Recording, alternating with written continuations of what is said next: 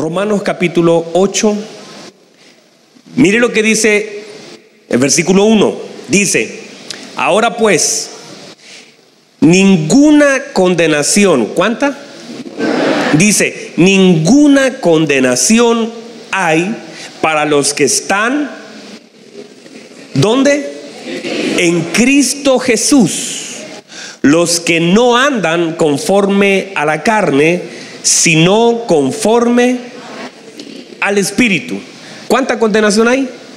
Ninguna. Y mire lo que dice el versículo 14. Saltémonos al 14. Porque todos, ¿cuántos? Porque todos los que son guiados por el Espíritu de Dios, estos son hijos de Dios. Se define que los que son guiados por el Espíritu de Dios, estos son qué? Hijos de Dios. Y luego dice, pues no habéis recibido el espíritu de esclavitud para estar otra vez, diga conmigo otra vez, en temor, sino que habéis recibido el espíritu de adopción por el cual clamamos, Abba Padre. El espíritu mismo da testimonio a nuestro espíritu de que somos hijos de Dios. ¿Quién da testimonio? El Espíritu Santo da testimonio a nuestro espíritu. Mire lo que dice. Y si hijos, también herederos. Diga gracias, Señor. Porque si hay hijo, también qué? Heredero. Herederos de qué cosa? ¿De quién? Herederos de Dios. Y coherederos con Cristo. Y aquí viene lo que no le gusta a usted. Si es que padecemos juntamente con Él, para que juntamente con Él seamos glorificados. Tome asiento, por favor. Y pégale un codazo a su hermano, dígale no se vaya a dormir. Menos a las 12 del día, ¿verdad? Ya además de la una de la tarde no se puede dormir a esta hora, no hablaría bien de usted.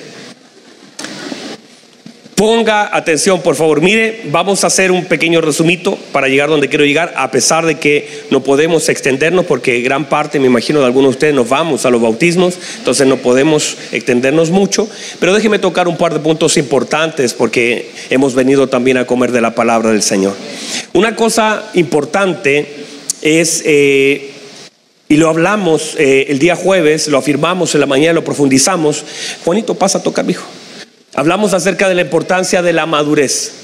Y la madurez eh, es muy diferente. Hay, una, hay, un, hay una tendencia al crecimiento del hombre a desligarse del Señor. O sea, todo, todo lo contrario. La madurez te hace dependiente del Señor. En lo natural, cuando los niños van creciendo, se van separando de los padres, ¿verdad? Hay niños que esperan cumplir los 18 años para irse de casa. Hay personas que nosotros decía en la mañana que en consejería nos dijeron alguna vez, yo me casé con este hombre solamente para salir de casa. Eso es triste, ¿verdad? ¿Verdad que sí? O hombres que se casaron para salir y cosas así, y era una opción, un, un, arranque de casa, porque vieron como a ese marido o a esa esposa como una opción de salir de casa. Porque hay muchas personas que la pasaron tan mal en casa que sufrieron tanto en casa que vieron salir de casa como una buena opción para cambiar la vida. ¿Conoce gente así, verdad? Ayúdeme, hermano. ¿Conoce gente así? Bueno, yo sé que no es su caso.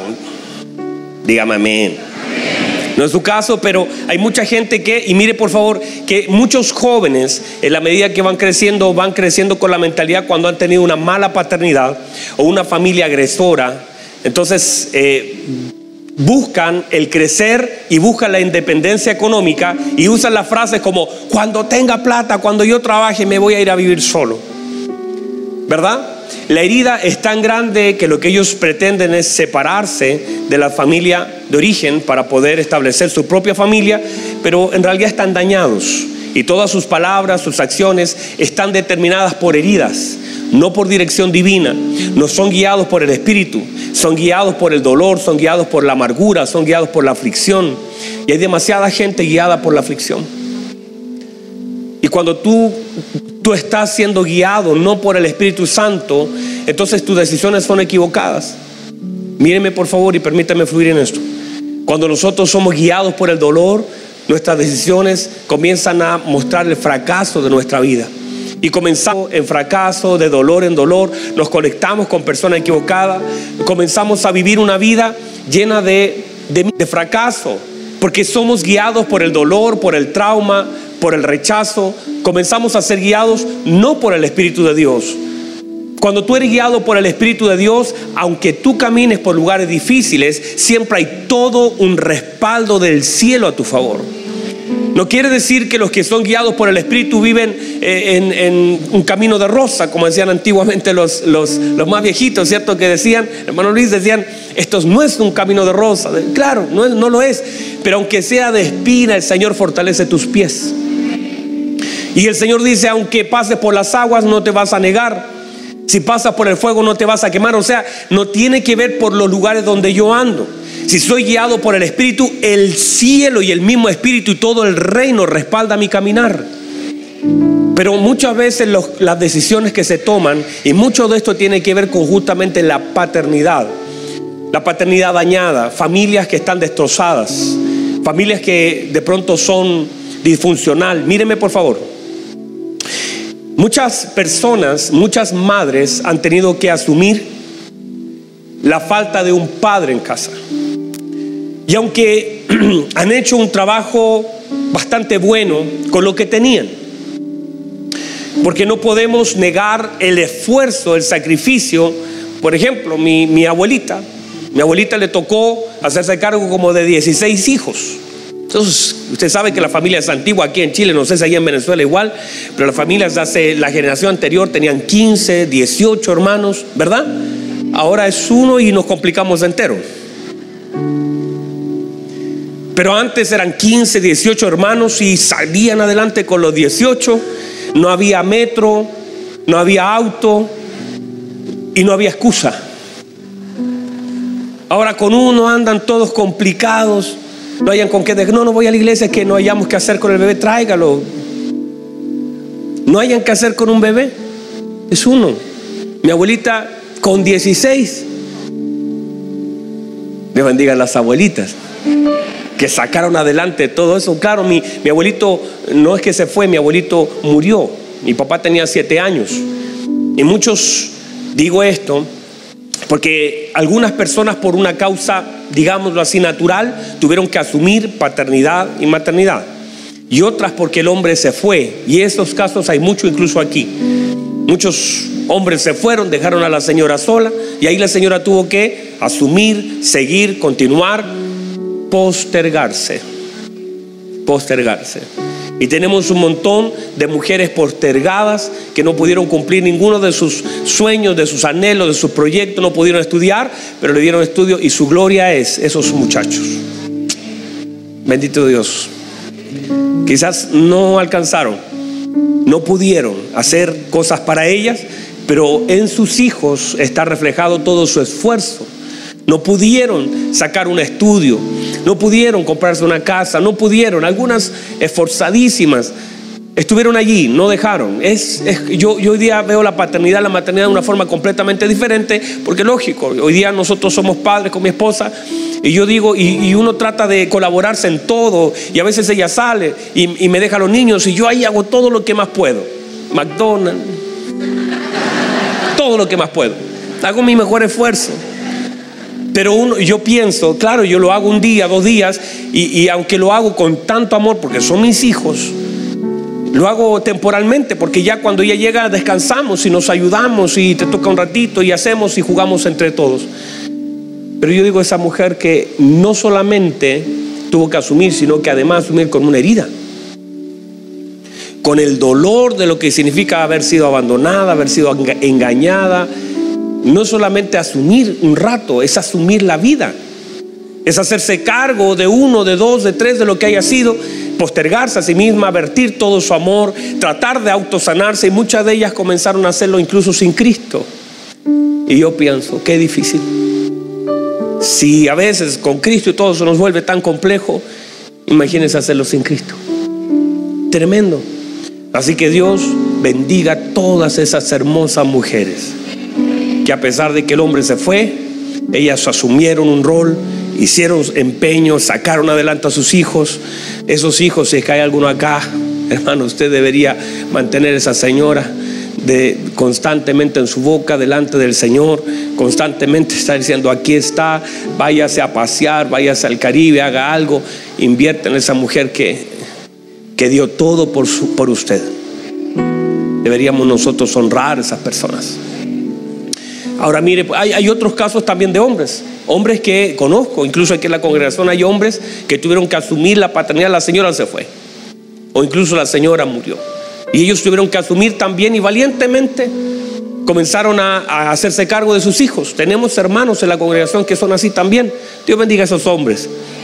Dios bendiga a esos hombres que asumieron esa responsabilidad. Pero el modelo del Señor, míreme por favor, el modelo del Señor es que papá y mamá estén.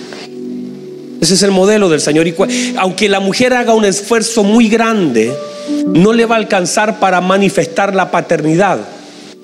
Ambos, míreme, hombre y mujer, papá y mamá, contienen un grado de naturaleza de Cristo para ser impartido sobre sus hijos. Papá y mamá son necesarios en la formación, por eso una de las cosas que usted tiene que hacer, jovencito, si no es casado, si todavía no tiene la bendición de casarse, eso fue débil, hermano. Si todavía no tiene la bendición de casarse, eso. Entonces, ora al Señor y sea guiado por el Espíritu del Señor a conectar con la persona correcta. Espere a la idónea y no termine con la errónea. Así decía un meme por ahí. Espere a la idónea y no se apresure para conectar con la errónea. No le eche la culpa luego a Dios de su elección. Si usted es conectado por el Señor con una persona, lo primero que se identifica es que esa persona te lleva a Cristo, no te aleja de Cristo, no te separa, no te desconecta, no te conecta a las cosas malas, te conecta a Cristo, te suma. Inmediatamente usted sin que vaya a consejería, usted sabe que esa persona te suma, te acerca al Señor, potencia tus habilidades. Antes hacías una hora, haces diez cosas para el Señor. No te saca, no te quita, no te resta, te suma. Y ambos se están sumando constantemente. Esa es una relación de propósito.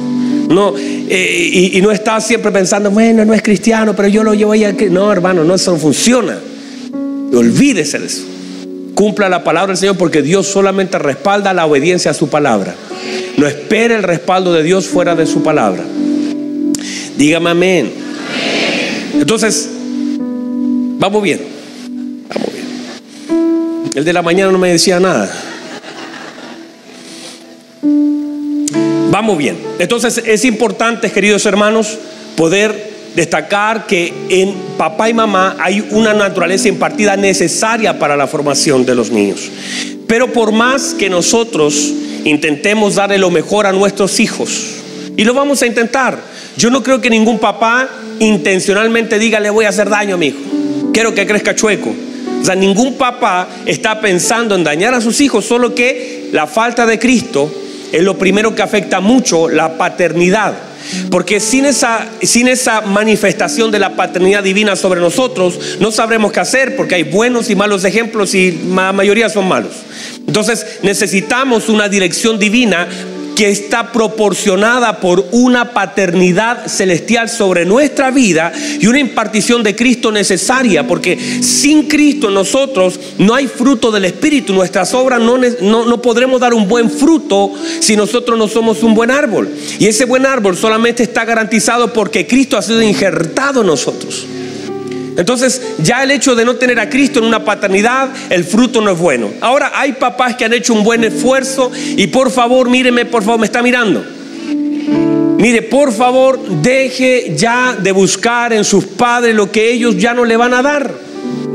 No siga tratando de encontrar algo que ellos no tienen para darle. No sigan esas conversaciones. Ay, pero yo quiero más de ti, quiero más amor, más atención, porque pasaron 20 años, no te lo dieron. Ya, ya fue. Dele gracias al Señor por todo lo que recibió. Fue bueno, fue malo. Perdone y suelta a esos papitos que ya no tienen nada que darle, a menos que Cristo sea revelado a su vida y que ellos puedan dar. Pero ya a esta altura del partido, mis queridos hermanos, debemos soltar. Agradezca lo que tiene. Si fue bueno, dele gloria al Señor. Si fue bueno, si su papá y su mamá se quedaron en casa con todos sus problemas y su rollo, intentaron dar lo mejor, dele gracias al Señor. Dígale, Señor, qué bueno ha sido conmigo. Y si fueron malos, si fueron golpeadores, abusadores, eh, críticos, si, si tal vez te humillaron, si tal vez eh, te aportaron nada y cero y solamente tienes recuerdo negativo, recuerde que usted ya no pertenece a esa familia. Recuerde que a usted lo cambiaron de familia. Le voy a volver a recordar esto. Recuerde que a usted lo cambiaron de familia. La Biblia establece lo que acabamos de leer en Romanos capítulo 8 y lo hablamos el día jueves. Vea el mensaje del día jueves, porque el día jueves hablamos acerca de detalladamente lo que es el espíritu de adopción y por qué el apóstol Pablo conecta con la adopción. ¿Qué es la adopción? Y el apóstol Pablo nos da la señal y, legalmente había todo un proceso que se tenía que hacer para cambiarse de familia.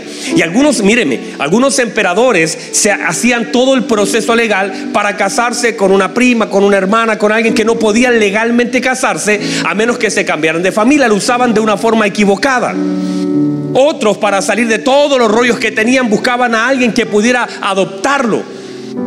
Y, muchas veces los usaron mal ese recurso, fue muy mal usado, fue manoseado y todo lo demás. Pero el apóstol nos da luz de que nosotros hemos sido adoptados para mostrarnos dos cosas. Que en esta nueva adopción legal, porque Dios es legal. Vamos, Dios es legal.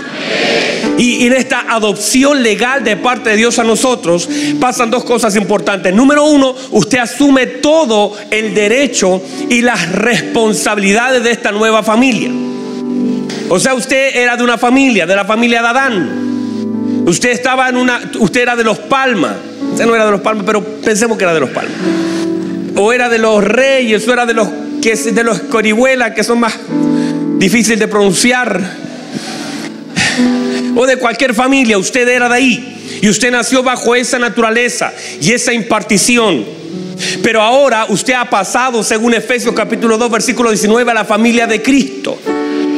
Usted ya no es averedizo, no es, no, no, no es extranjero, sino que es conciudadano de los santos y miembros de la familia de Dios pasó a otra familia con otras responsabilidades, con otros derechos, con otras obligaciones, con otra paternidad completamente distinta. Y no solamente eso, aquel que pasaba y cruzaba la línea y se daba por legalidad el hecho de que estaba en un lugar, en una familia, pero era adoptado por otra, entonces perdía todo lo pasado. Todo lo pasado ya no existía. Si tenía deudas en esta familia, ya no existían. Si tenía problemas con la policía, con, con con, la ley ya no existía porque se había borrado su expediente y ya era parte de una nueva familia y era parte de una nueva vida. Lo que quiere decir el apóstol es que tengamos la conciencia que ya nosotros no somos parte de esta vieja naturaleza de Adán, porque ninguna condenación hay para los que están en Cristo Jesús. En Adán estábamos condenados, pero en Cristo estamos justificados. En Adán estábamos esclavos, pero en Cristo estamos libres. Entonces ahora pertenecemos a una nueva familia, la familia de la fe. Y ahora todo lo que usted era ya no lo es más. Y si se busca el expediente ya no existe. No es que se archivó, se borró, se eliminó, fue clavado en la cruz, fue manchado de sangre. Ya no hay forma de que usted pueda volver atrás. Usted ha sido transformado en una nueva criatura. Y la Biblia establece que todas las cosas viejas pasaron y aquí todas son hechas nuevas. Usted es una nueva criatura. Usted fue adoptado a esta nueva familia. Si lo buscan ahora en la antigua familia ya usted no tiene ni nombre ni existe. De hecho, eh, se ponía un nuevo nombre y el nombre antiguo no aparecía, se borraba de todos los registros y esta transición de una familia a otra no podía deshacerse. Así que ya nadie puede sacarlo de donde está. Ya nadie puede quitarle ese derecho.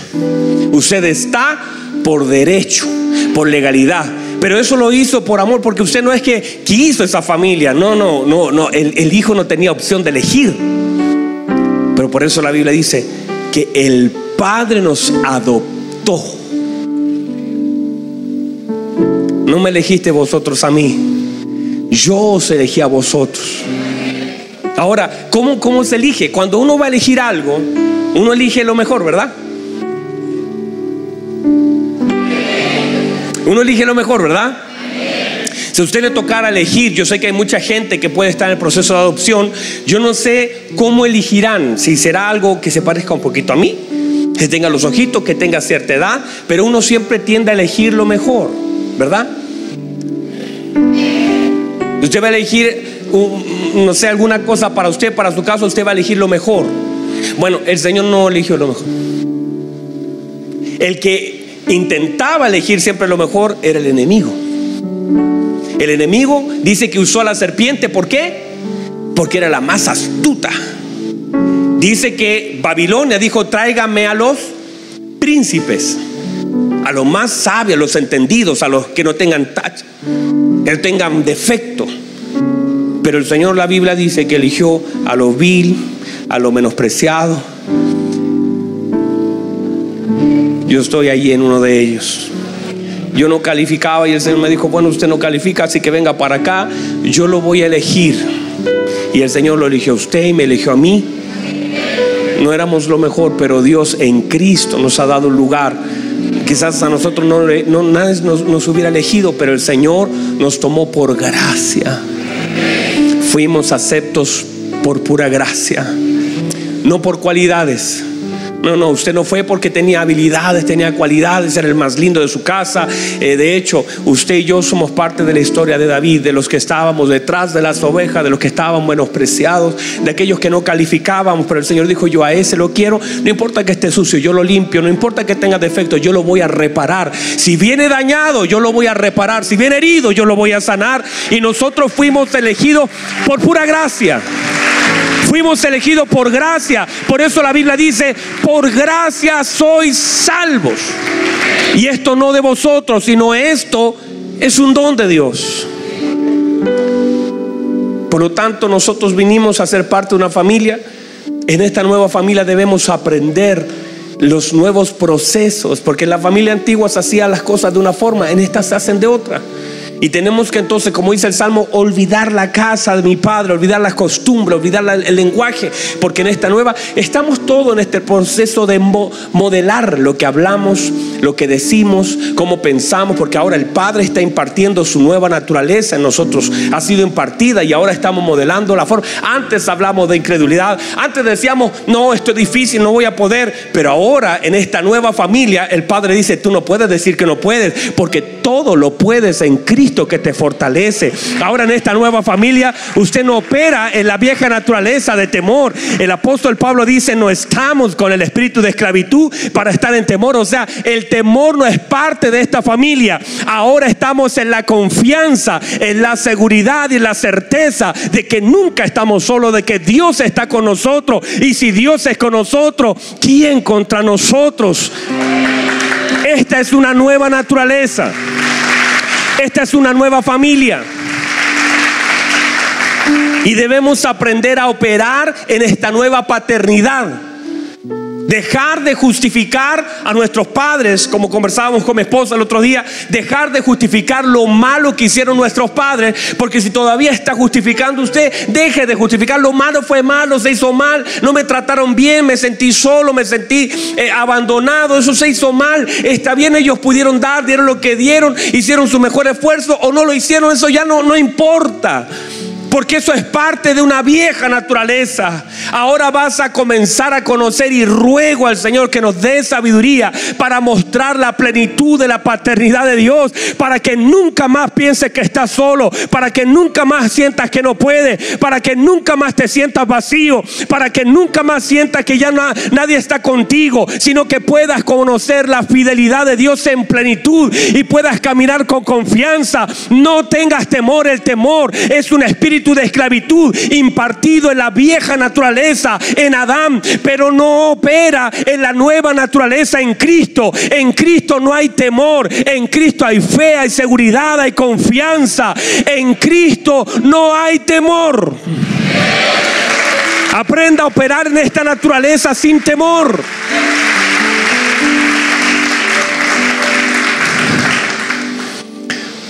Hace un tiempo atrás mi hijo, estábamos, a mí, eh, hace días atrás le, preguntábamos a Danielito, le decíamos, hijo, ¿qué te molesta de nosotros? Y él, y él nos decía, y a mí y a mi esposa, no me gusta que me reten cuando me caigo. Y yo examinaba lo que él me decía, porque en realidad yo siempre lo reto cuando se cae. Pero lo reto porque soy bueno para retar. Lo reto porque me duele que se caiga. Me da rabia. Me siento frustrado. Me da... Mm, no me gusta que se haga daño. Examiné las razones de por qué yo me enojo cuando él se cae. Recuerdo un día, estábamos el año pasado, parece que fue, estábamos en el sur, la casa del hermano Hugo, hay una piscina eh, María José lo decía recién en la predicación, yo soy sobreprotector. Yo sé que está mal Mariela Marcelo. Mi esposa siempre me dice que yo soy demasiado sobreprotector. Tengo que examinar eso. Tal vez tiene que ver justamente con eso, con que yo fui muy descuidado y tal vez hay que hacer sanidad interior con el pastor. Santo Dios.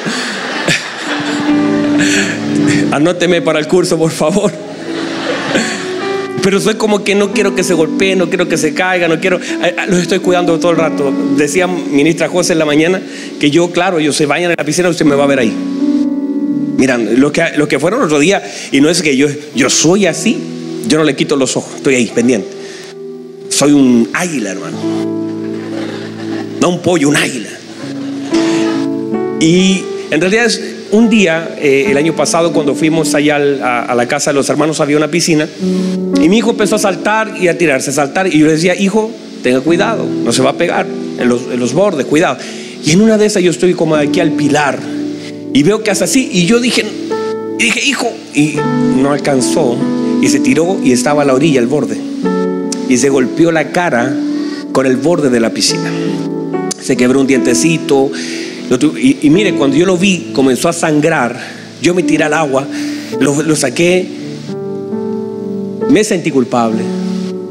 Me sentí. Yo dije, pero ¿por qué yo no estaba ahí al lado? ¿Por qué, por qué me tuve que salir un, rato del lado de él? Inmediatamente la culpa. Examíneme, muchacho.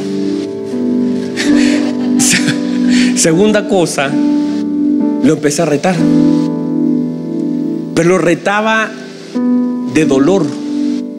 Yo tenía dolor, yo empecé a decir, pero hijo, ¿por qué te tiraste así? Pero en realidad lo que estaba pasando en mí era dolor, porque me dio tanta tristeza verlo sangrar, lo agarré, lo llevé al, médico, gracias a Dios, solamente había sido un dientecito de leche y, no había ninguna fractura en la cara o en la mandíbula, entonces, pero pudo haber sido grave. De todas formas fuimos, lo, lo anestesiaron y todo. Y yo pensaba, hace días atrás él se volvió a caer porque es bueno para caerse. Qué cosa, hermano. Es así flaco, tiene siete años, pero es largo, flaco. De lo largo se parece a mí.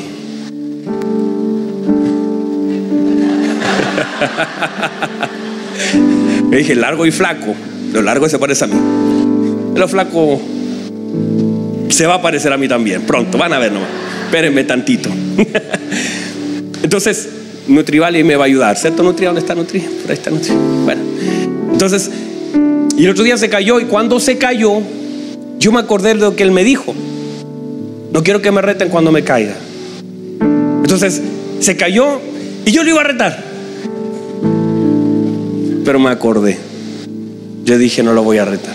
Entonces voy y lo recojo. Le digo, venga, venga, venga, mi hijo. No se pegó. Aquí. Bueno, vamos a echarle agüita.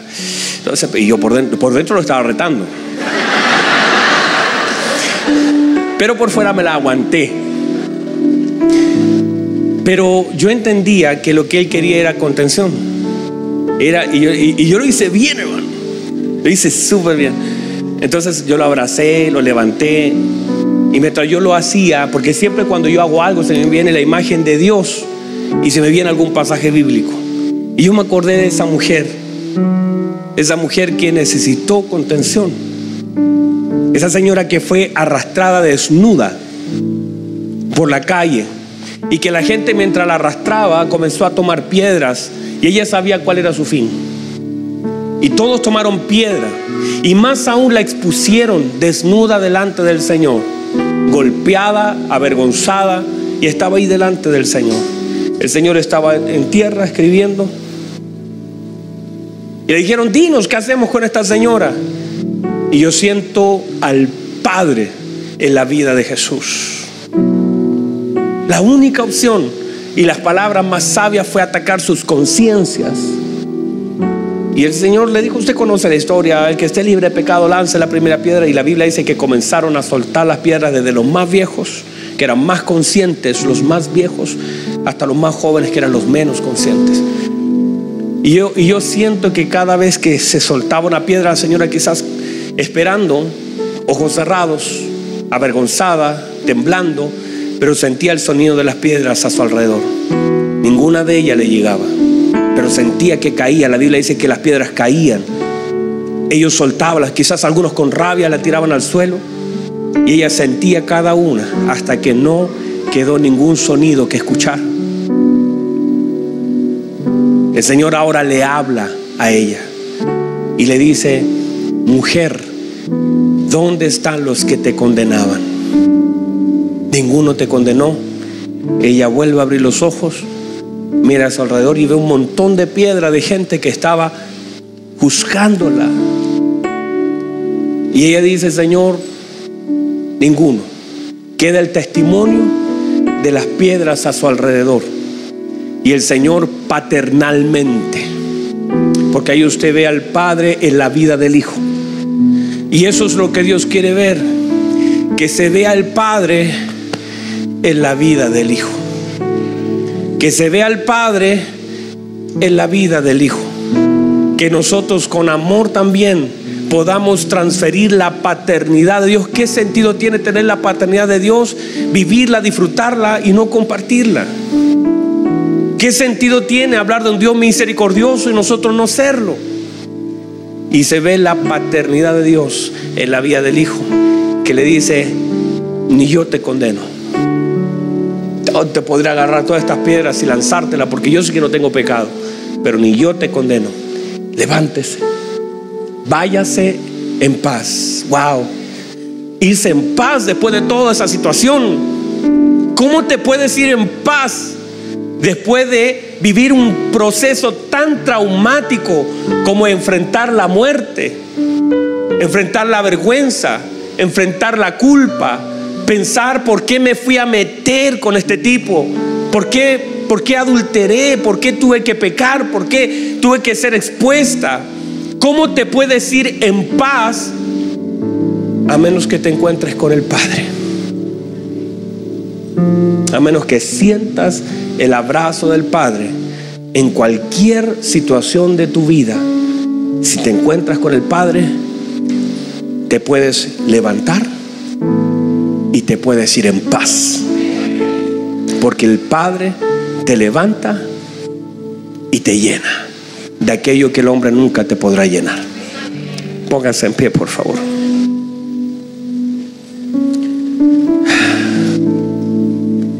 ¿Puede recibir la palabra del Señor? Cierre sus ojos un momento, estamos cerrando, estamos atrasados, yo sé. Pero reciba eso. Ah, reciba esto, reciba eso. Reciba, reciba eso. Te puedes ir en paz. Te puedes levantar. Montón de cosas a tu alrededor que solamente serán testimonio. Hay un montón de piedras que quedarán como testimonio de la misericordia, del favor de tu Padre sobre tu vida. y te puedes ir en paz porque toda persona que tiene la revelación del Padre sobre su vida puede comenzar a caminar en paz. No importa la vergüenza, no importa la herida, no importa el fracaso, no importa si tienes un encuentro con el Padre, con la paternidad de Dios. Esa paternidad te levanta. Esa paternidad te da una nueva oportunidad. Esa oportunidad te la da el Padre. El Padre te ha dado una nueva oportunidad para comenzar a caminar de regreso a casa en paz, sin la culpa que te llevó a ese lugar, sintiéndote perdonado, sintiéndote limpio, a pesar de que te sentías tan sucio. Pero ahora la palabra, la palabra de Jesús, la palabra de Dios en los labios de Jesús, lo que hizo Jesús fue no hablar por su propia cuenta. Habló lo que el Padre le dijo que hablara. Y cuando tú puedes oír al Padre en los labios de Jesús, tú puedes entonces ponerte en pie y volver a caminar e irte en paz. Levanta sus manos, por favor, Padre. Tu palabra ha sido predicada. Tu palabra ha sido predicada. Señor, cuánta gente hay aquí que está tirada, que sus padres naturales lo dejaron en el suelo, que una relación los dejó en el suelo un fracaso lo dejó en el suelo, que Señor una mala noticia lo dejó en el suelo. Padre, que el abuso, la violación, el daño provocado, el abandono los dejaron en el suelo. Pero una palabra tiene el poder de levantarme. Una palabra de mi Padre tiene el poder de levantarme. Una palabra de mi Padre que me afirma que no me regaña, sino que me edifica con sus palabras, que me nutre en sus palabras, que traen paz a mi alma en un momento difícil.